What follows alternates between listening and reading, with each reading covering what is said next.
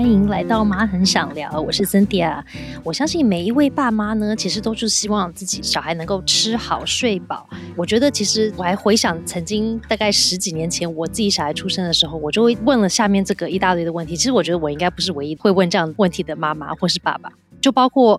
有小孩后我就要跟好好睡这件事情说再见了嘛，就是永远都会不好睡嘛。然后，到底我的小孩是要哄睡呢，还是要自己训练他入睡呢？还是小孩到底是要跟爸爸妈妈同睡，还是要自己独立睡？还是睡觉起来的时候是要抱，还是不要抱？那小孩到底要几点睡？要睡多久？还有呢，睡过夜戒夜奶这件事情，它到底是一个顺其自然会发生的事情，还是是需要被爸爸妈妈训练的呢？那最后各种问题问完之后的最容易问到的问题就是，如果我试了各种方法，然后都不 OK 的时候，到底是我的方法有问题，还是我的小孩实在是很难带呢？所以这一大堆问题呢，在我的两个小孩小的时候都会经历过。然后因为两个小孩的个性也不一样，所以呢又经历不一样的一些状况。我也要问大家，是不是曾经有经历过那个你的小孩在哭，然后妈妈或者爸爸也陪着一起哭的吗？就是两个都一起大崩溃，然后就觉得 这人生实在是太惨，为什么会这样子？为什么小孩要睡好这件事情这么难呢？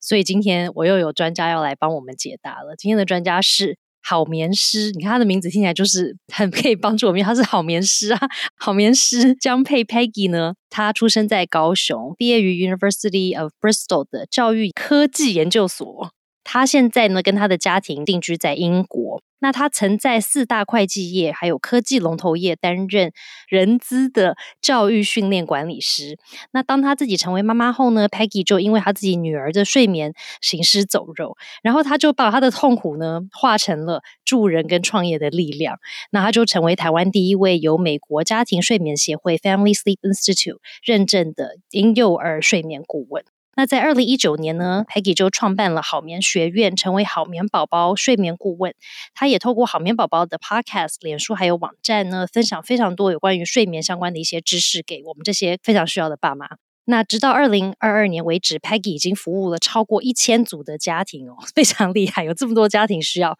Peggy 的帮忙，所以非常欢迎 Peggy。Hello，各位听众，大家好，新下好哦，我是好美师江佩，好哦。所以 Peggy 最近也出书了哟，他就把他这个多年顾问搜集到个案的一些状态，还有呢他自己的专业的一些建议见解，都集合在这一本睡眠秘籍里面。这本书叫做《每个妈妈都能养出好眠宝宝》。那一开始我就要问 Peggy 啦，真的可以吗？每一个爸妈都可以养出好眠宝宝吗？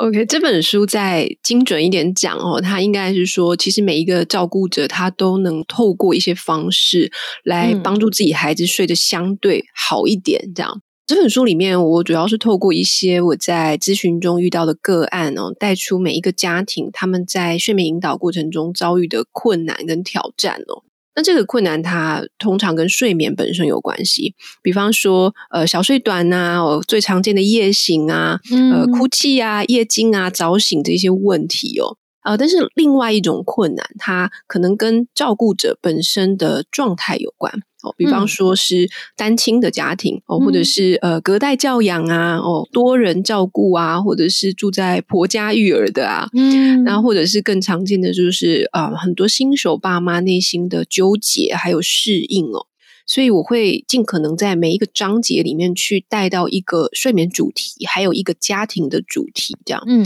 那我跟亲子天下在讨论的时候，其实我们的定位就是它不是一个睡眠工具书，而是用一个比较阅读故事、比较轻松的方式。来去看看这些有睡眠困扰的家庭，他们做了哪一些事情来帮助他们的生活更好一点？嗯，对我当初读你的书时候，我觉得你里面举的一些案例，它其实真的就是非常贴近人心的，就是有很多都是我自己曾经经历过的。然后有很多都是我听我的亲朋好友的妈妈们也说过，就说啊，我自己遇到的问题啊，各种问题。对，所以我觉得你讲的对，它是一个轻松的阅读的书，而且我觉得很多是讲到了一些心灵层面的，就是我觉得当做爸爸妈妈在遇到这些状况的时候，我们自己心理层面遇到的一些。不管是纠结，或是那种我到底做错了什么，有没有为什么会这样子？的那种心情的那种支持，我觉得读你的书的时候，我得到很多这方面的那种呼应，所以我觉得就会觉得说啊，没有那么糟，我还是可以有方法可以试试看，然后一切都可以过去的。因为我觉得有些时候会在当下的时候，很多的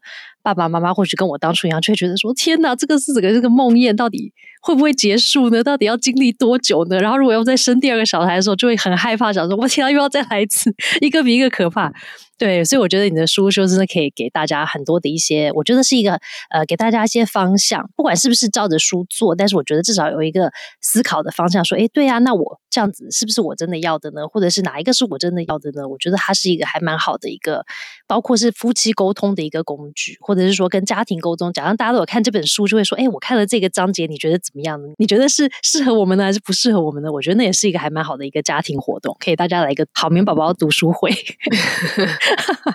但一开始我就要来问 Peggy，就是很多家长会想有关于睡眠的问题，就会想说，到底小孩要睡好这件事情是需要被训练吗？还是顺其自然它就会发生的吗？我觉得这个问题很好哦。我的答案会是，我觉得不一定要透过训练哦。呃，睡眠训练它其实不是每一个家庭必须要走的路。我我自己比较喜欢谈睡眠引导。训练听起来好像是小孩子本来没有这个技能，然后你要训练一个新的技能。那我们尤其是我们都会很直接联想到说，好像就是 cry out 哦，就是让小孩子哭到睡哦，这样子孩子好像就可以学会这个技能了。但是我会去谈睡眠引导的原因，是因为睡眠引导它要注意的环节比较多啊，它包含了像是作息的调整哦，睡眠环境的营造啊，或呃睡前孩子心理的准备啊哦。那当然，它里面也是有自行入睡的练习，但是不是只有这一块而已哦。因为我们回过头来看，我们的目标是，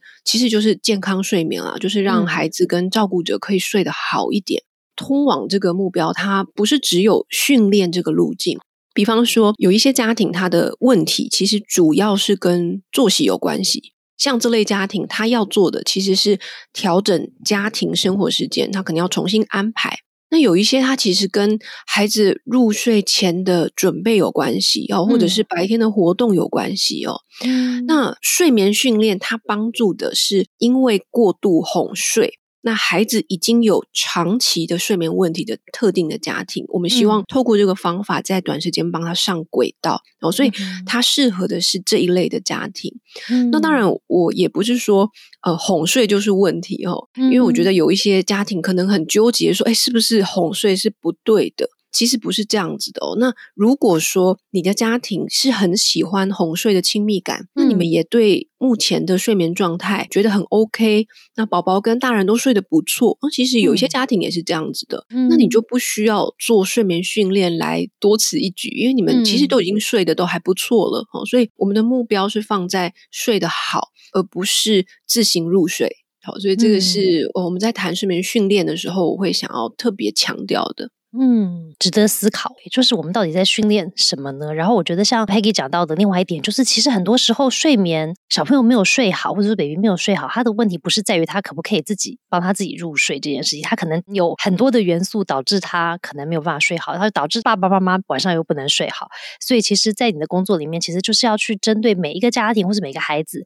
他的一些特殊的状况，导致他没有办法好好睡的状况，去做一些很多时候是一些轻微的调整，只是我们不知道的时候。后就会觉得说，到底为什么呢？我都会让他训练睡觉啦，他都有睡觉，然后我叫他六点睡，他也不睡觉；十二点睡，他也不睡觉，到底是怎么回事？但有些时候，他其实就是一些细微的调整，然后就可以帮助这个孩子可以睡得比之前还要好。嗯嗯，没错。所以很多时候，其实我们都不知道问题的症结点在哪，所以就做了很多瞎忙的一些事情在旁边做做做做，就说为什么都没有用。哦，了解为什么大家需要来找 Peggy 来做一些顾问服务，因为每个家庭的状况真的不同，而且每个孩子他的天生气质，就是个性或者是他的一些生理需求也不一样，对不对？嗯，对对，这个其实也很重要哦，因为大部分啊，我们在讲睡眠书或是在讲教养派别的时候，嗯，他们可能提。到都会是从研究出发哦，比方说亲密派的就会觉得说哦，一定要去满足他的安全感啊，要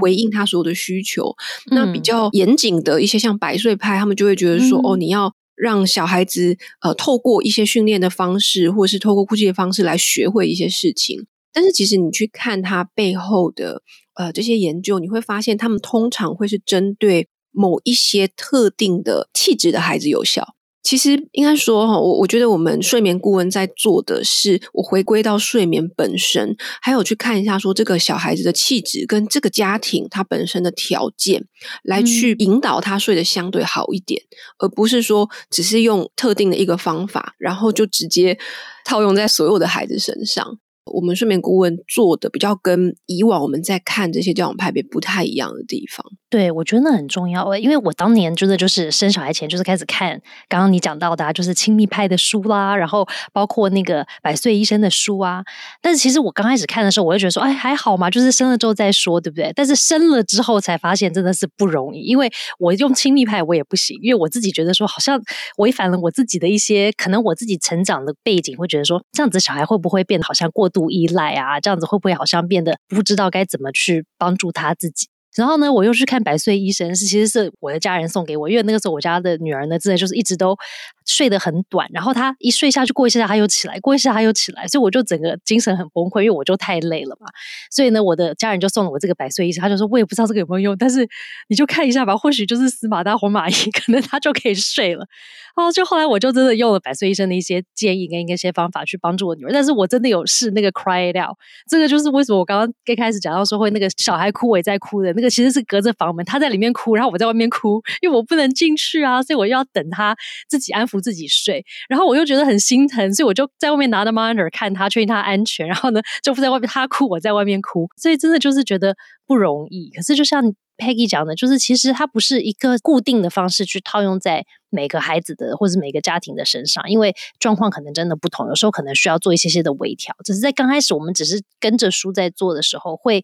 不知道该怎么调，跟怎么样去做一些些觉得适应，去适应这个孩子，或者是适应这个家庭。只是跟我小孩经历那个 cry out 的那个很恐怖的那一个阶段了之后呢？后来我就真的学会了说，哎，其实是要做一些些的调整。然后他，我觉得不同的方法，不管是亲密派啊，不管是百岁派，或是任何的方法，我觉得它里面都一定有可取之处。但是重点就是它是不是适合你跟你的小孩在生活上来运用嘛？有些时候其实是吸收了一些亲密派的，吸收一些百岁派，然后把它融合之后，变成了另外一个属于自己家庭适合的方法，对不对？没错，没错。我觉得欣欣啊，你讲到这个是一个很大的重点，就是其实我们不管在看任何的方法，包含我的书也是。每一个家庭，其实照顾者他会需要做多一点的观察，非常的重要。因为你们的情境是不一样的，小孩子的个性跟气质也不一样的。嗯，那我们会需要透过那个观察，然后你可能再去做一些微调，在不同的事情上面，你可能会有不一样的对应的方式。哦，比方说像我自己也是，我觉得我自己想要的育儿的风格，它没有办法归类到哪一个教养派别。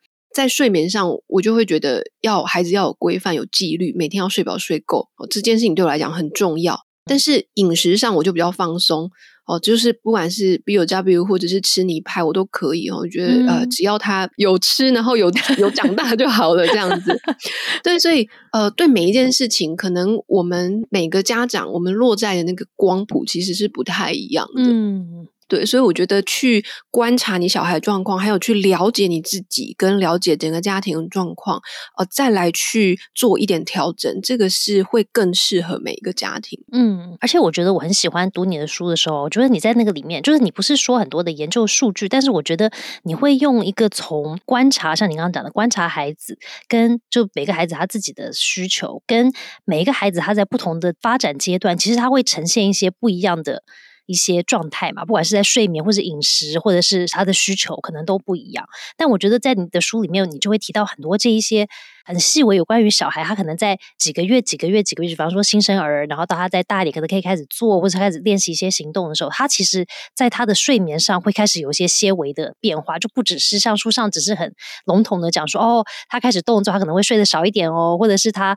可能在大概几个月的时候就不用睡下午的午觉喽，或是晚上就不用起来喝他最后一次那个奶喽。但是我觉得你讲的是比较更细微的，就是在不同的发展阶段，当你的孩子可能已经呈现一些 signal。给你的时候，你就会知道说，OK，他可能进入到不一样的阶段，他的可能睡眠需求也会有一些些的变化。然后我觉得在你的书里上，你就有提到一个例子啊，就是有关于新生儿都会经历一个叫做新生儿啼哭期，叫做 purple crying。以前我都不知道这件事情，要是我当年读你的书，我当初我女儿一直哭的时候，我就不会那么紧张，觉得说哦，没有关系，这是正常的发展阶段该发生的事。但我觉得通常爸爸妈妈都不知道，在睡眠上有这么细微的一些些的发展的改变。所以我觉得，像你会提到有关于这个 baby 的睡眠，它也会慢慢的随着它的发展会变得成人化。所以可不可以请开给我们多聊一聊关于小朋友的这个发展阶段跟需求啊，还有他的一些。原本的潜能，就像你刚刚讲到的，其实睡眠就是其实我们会觉得它是一个人的潜能嘛，就是我饿了就要吃，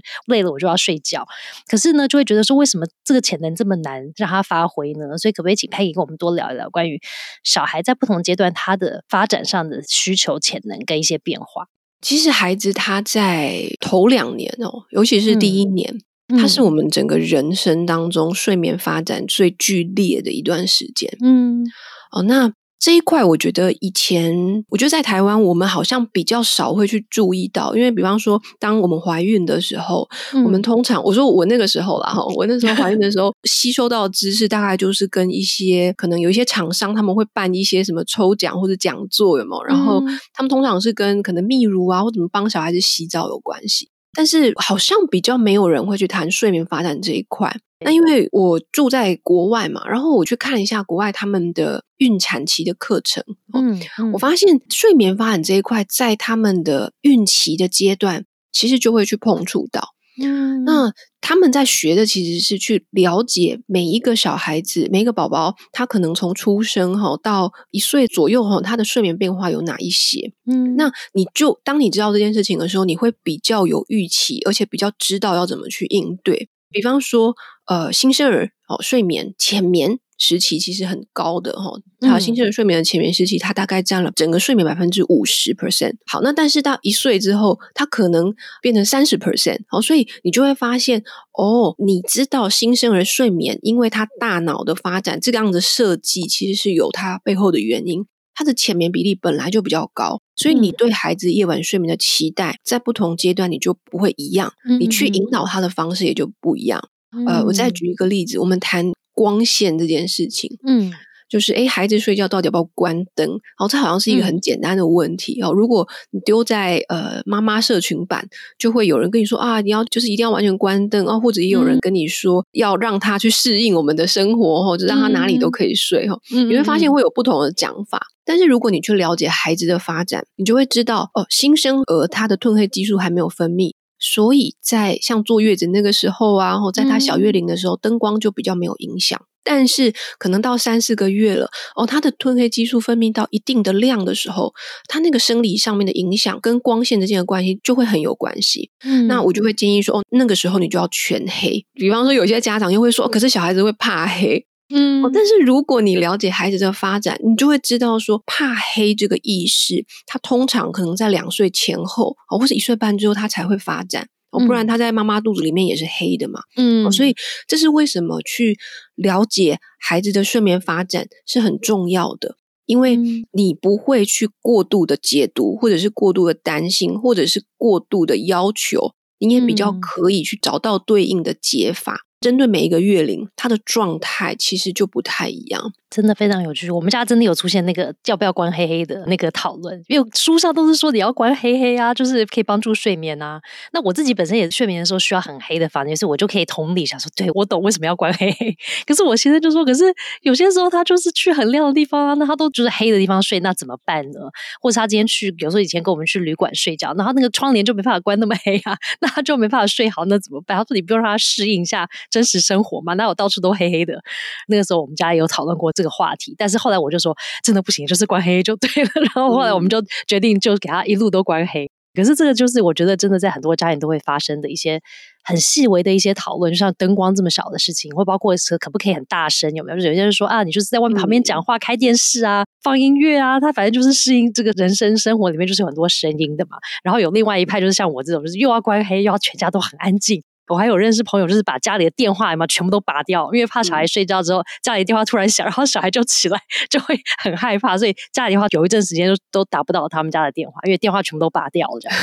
所以我觉得 Peggy 在书里面有讲到很多有关于到底怎么样去理解小孩的睡眠，而且我真的觉得这个课题或者说这个课真的应该在台湾的各个地方的那种新手爸妈的班应该教一下。我还记得那时候我生小孩的时候，也其实也没那么久前嘛，就才十二年前好了，对不对？我去上那个医院提供的那个妈妈新手班还是什么的，我去上一次我就整个吓回家，因为那一天的。讲座的话题好像讲到了喂母乳跟帮小孩洗澡还是之类的，然后我听完那个之后我就觉得太害怕，因为我在大的肚子嘛。然后听完之后我就整个吓到不行，然后觉得好可怕哦，不能再听下去。我就后来的那个讲座我都没有再去听过了。但是我真的觉得为什么都没有人跟我们讲有关于一些实际操作面的，有没有发展面的一些有关于哦小孩的需求是这样子啊，然后他的那个爸妈的期待值你就应该怎么定啊？那你在运作上面该怎么做一些有没有一些事情啊？这样你们大家都可以比较过的人生活可以。安逸一点嘛，对不对？可是课程都不是这样讲的，到底是为什么？奇怪。对我们好像以往过去，我觉得泌乳这一块在台湾发展的非常好，因为有很多的单位在推广。但不知道为什么，的确就是睡眠这一块真的很少人在谈。就是那也是我自己当妈妈之后，我遇到睡眠问题，我才会去找解答。因为其实我相信多数的家庭是这样子，就是我们通常是。睡不好了，才赶快搜寻一下，或者是上网问人说该怎么办这样子。但是其实我觉得这一块它更适合产前做，嗯，因为你产前比较有时间嘛，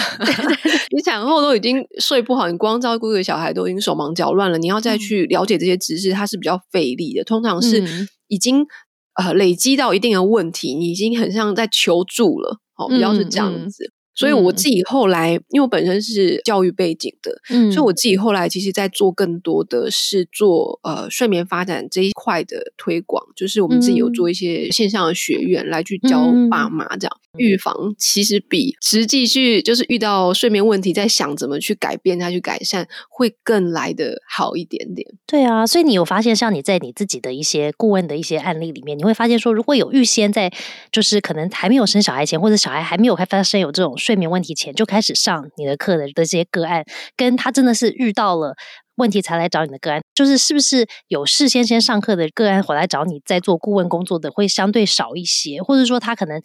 呃需要协助的那个点可能不太一样。嗯，应该说其实会找我们做一对一咨询的个案哦，通常都很惨的，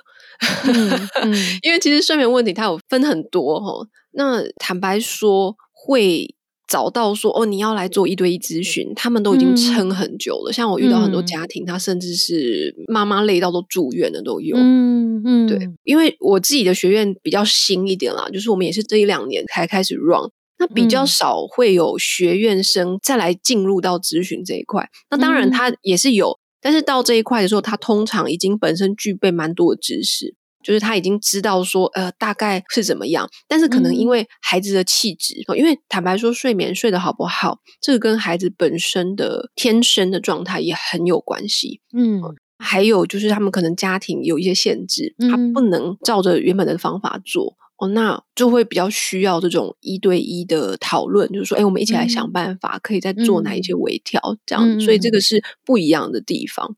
但是我这边也想提一下，因为很多人都会，因为刚刚辛思雅有提到说，有一些爸妈其实会在想说，到底宝宝睡不好是他天生的，还是呃我们的教养方式错误呢？嗯，那其实。我们从研究来看哦，其实孩子天生占了一个很大的因素。嗯，那依照我的经验来看，小月龄的宝宝他睡得好不好，比跟他天生的状态比较有关系。嗯，那当孩子越大的时候，那个后天的习惯的养成、环境啊这些哈，父母的回应方式，它的影响因素就会。慢慢的进来，这样，嗯，我觉得再去看这件事情的时候，先不要去责怪自己，说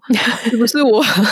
这是我不会教小孩？其实不见得。这种天生不好睡、天生气质比较难带的孩子，这些爸妈往往做更多的功课。像我后来就发现，我的女儿应该是属于就是天生比较敏感型的小 baby，所以她就是睡眠啦、吃啦，就是各方面都会比较不容易。就反正吃吃很少，那吃的少，她有可能就是不饱，所以她这当然就睡不好嘛。可是她睡不好又吃不好，所以她就是一个恶性的循环。然后我儿子呢，就是整个完全不一样，因为经历我女儿那个 cry out 之后，我就觉得哎，实在太惨烈，我受不了，我觉得太可怜了。所以我说第二个。儿子，我就决定说好，我就让他就是顺其自然。他如果能够睡过夜就睡过夜，没睡过夜就没睡过夜，没有关系。就他准备好的时候睡过夜就睡过夜，这样。殊不知他很好睡，他很爱睡。然后他喝奶就是一次可以喝一口气，像我女儿还要分个一瓶奶，以前他还要分个两趟，就是要喝一半，然后起来打打嗝，看一下风景啊，大概十分钟后他才能再继续喝。我儿子是一口气咕噜咕噜就把它喝掉了，然后喝很大一罐，然后呢就睡很好很长。结果他大概自己在两个月的时候，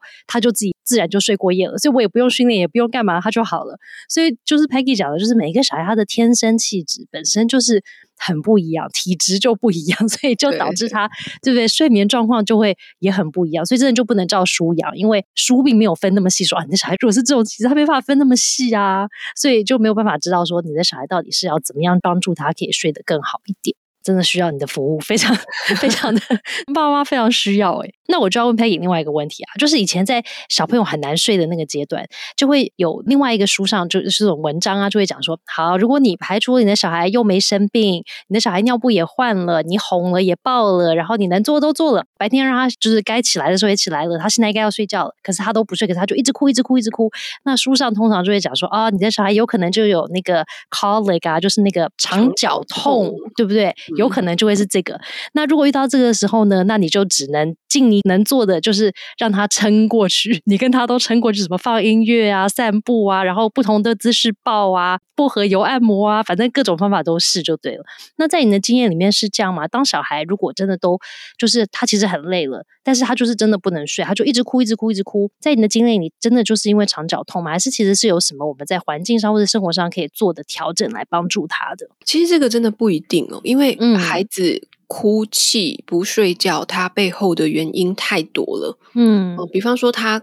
可能是真的身体上不舒服哦，就所谓的肠绞痛。那也有可能是因为，比方说你作息不对，因为我更常看到是很多孩子他在放床的时间不对，所以他太累了。那当孩子太累才放床的时候，他不是像我们想象的说，哦，那他会累坏了就秒睡。其实他会经历一个，我们的身体会分泌一个激素，让他再撑下去。他反而在过累的状况，他会比较难入睡。他背后哭泣的原因可能很多。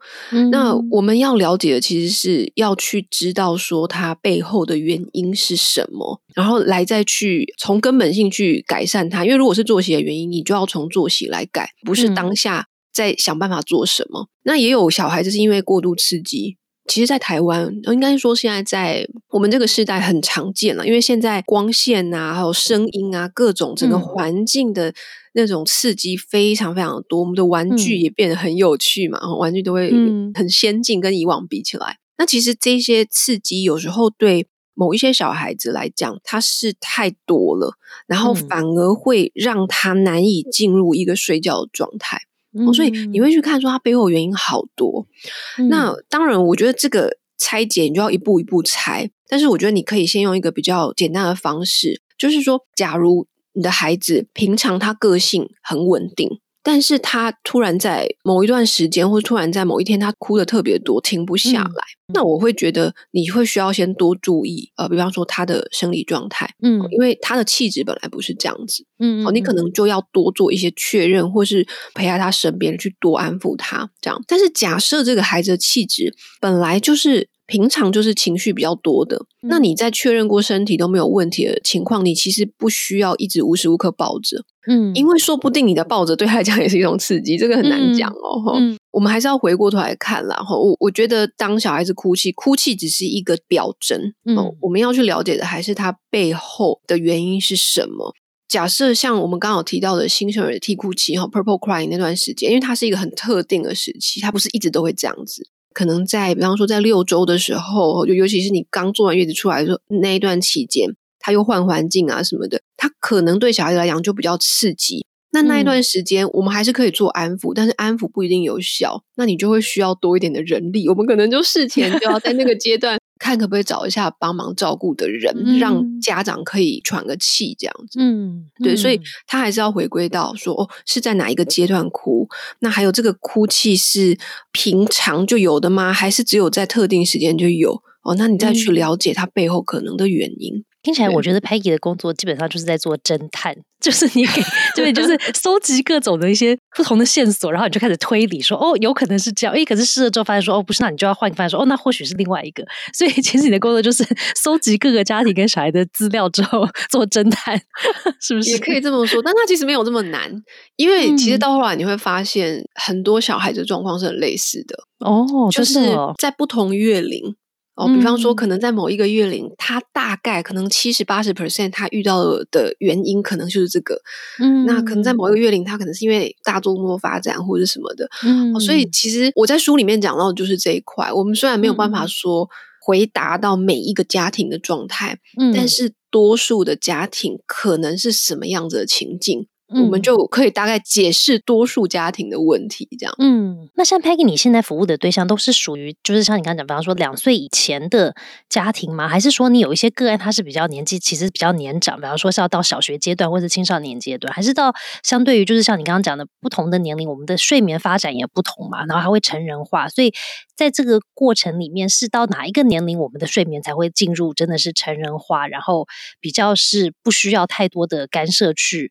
引导。睡眠这件事，呃，我先回复第一个问题。我们自己咨询服务，我现在是到五岁了，就零到五岁。书里面的案例我会讲到六岁，哦，就是它适用到六岁。我们平常在教一些睡眠发展，我主要是教就是零到二岁，因为这一块是改变最大的。成人化这一个哈，其实我在书里面讲到的成人模式，就是睡眠的模式改变，其实在三四个月左右就会发生了。他讲的是睡眠阶段的改变。但是可能要父母期待到说，哎，宝宝他在生理上是不是比较有条件睡过夜，或者是熟睡比例比较高的时候，大概是八个月到一岁左右。嗯，生理上，但是一岁以上，你可能又会，如果你的小孩子还没有睡好的话。你可能会遇到的是比较是他感知认知发展，就比方说他就不想睡，他想撑着不睡觉啊，这一些状态这样。但是他的生理上条件应该是很够了，嗯，所以每一个阶段他的确我们要关注的点不太一样。可能一两岁之后会有更多的教养啊，或沟通啊，口语的沟通引导啊，加进来这样子。哦，但是如果我们单纯以生理上来看的话，基本上的确小孩子他的生理上应该是会越睡越稳定才对。那像在比较大的孩子身上的话，就是有一些家长可能会想说，那我的小孩他是不是就是很多事情我们都觉得说啊，从小要把好习惯养好啦，或者是说把基础奠定好，所以他长大的时候就会照着这个这样子过下去嘛。所以可能包括健康的饮食啊，然后规律的睡眠啊等等的。所以像小孩的睡眠也是这样吗？在你的研究里面，就是如果我们在小时候的睡眠已经把它变成一个蛮稳定的状况。在入睡啊这些各方面，或者是说时间啊等等的，是比较规律的时候，他在进入，比方说小学，甚至到青少年，因为青少年也是有点像小时候，他会其实有很多生理上的一些改变嘛，然后也会发现很多现在的爸爸妈妈就会说，我的青少年都不睡觉啊，或者是他睡眠不好啦。然后有一些书就说，其实青少年因为他的身体的状况改变很多，他其实需要更多的睡眠，他其实可以睡得比小时候还要多一点。所以呢，在你的研究里面，你会发现有这样的状态吗？在小的时候，我们有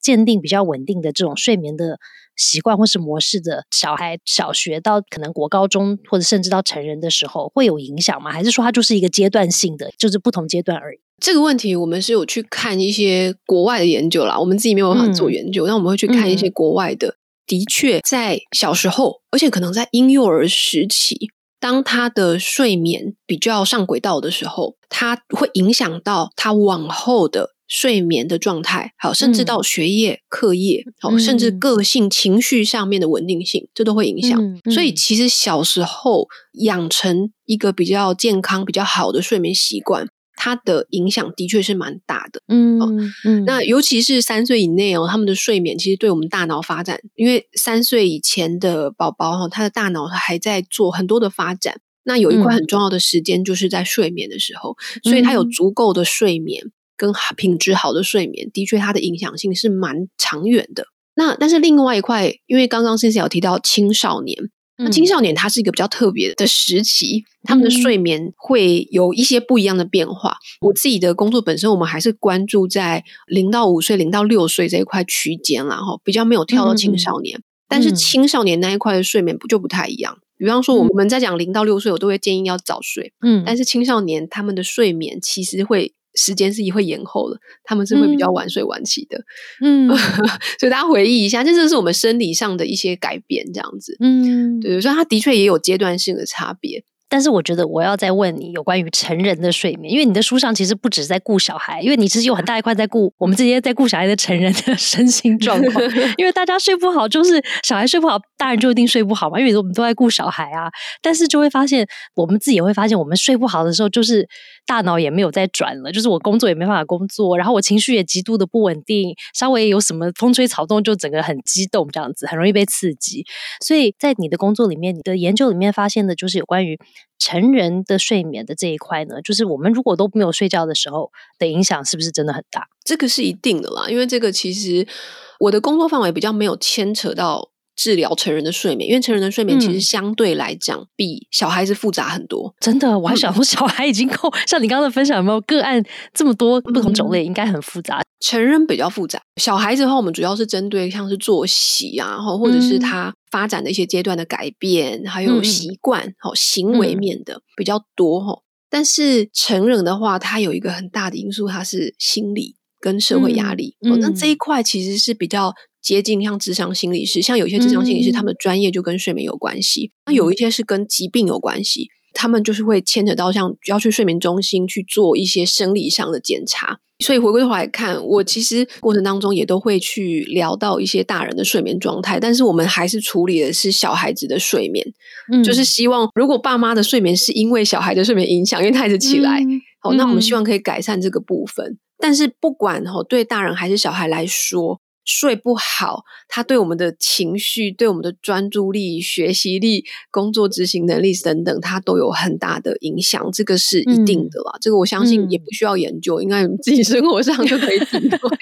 对，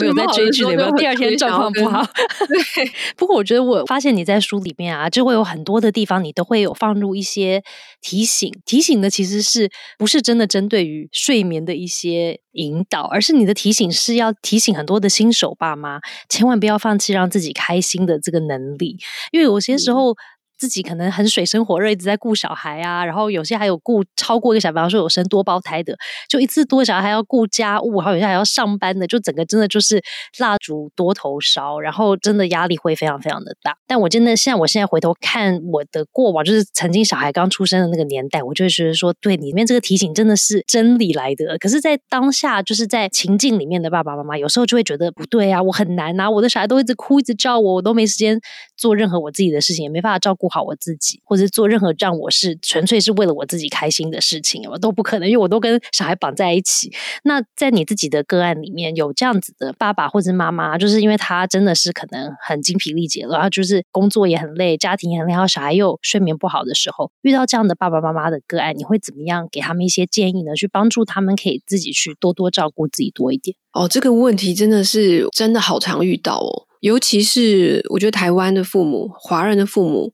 在这一块特别的辛苦，因为我们的环境本来就是比较属于过劳的，所以在身体上本来就已经比较累了。那在心理上，我们自己的文化里面，通常小孩跟大人是绑在一起。嗯，就是我们会觉得小孩子今天他过得好不好，睡得好不好，吃的好不好，都是父母的责任。相对来讲，西方文化他们比较少有这样子的牵绊。嗯，哦，他们比较不会说哦，这个是今天小孩有状况。哦，就是因为我的关系，嗯，所以我觉得华人的家庭，我们台湾人的家庭，其实在这一块来讲，生理跟心理在当爸妈上面是又特别辛苦的。我自己的观察是这样子。嗯，那我自己其实曾经是很硬撑的那种妈妈，小孩子小时候我是全职妈妈。那因为我们又住在海外嘛，所以其实没有帮手。然后我的先生那个时候也刚好身体一下出业状况，他也做手术什么的，所以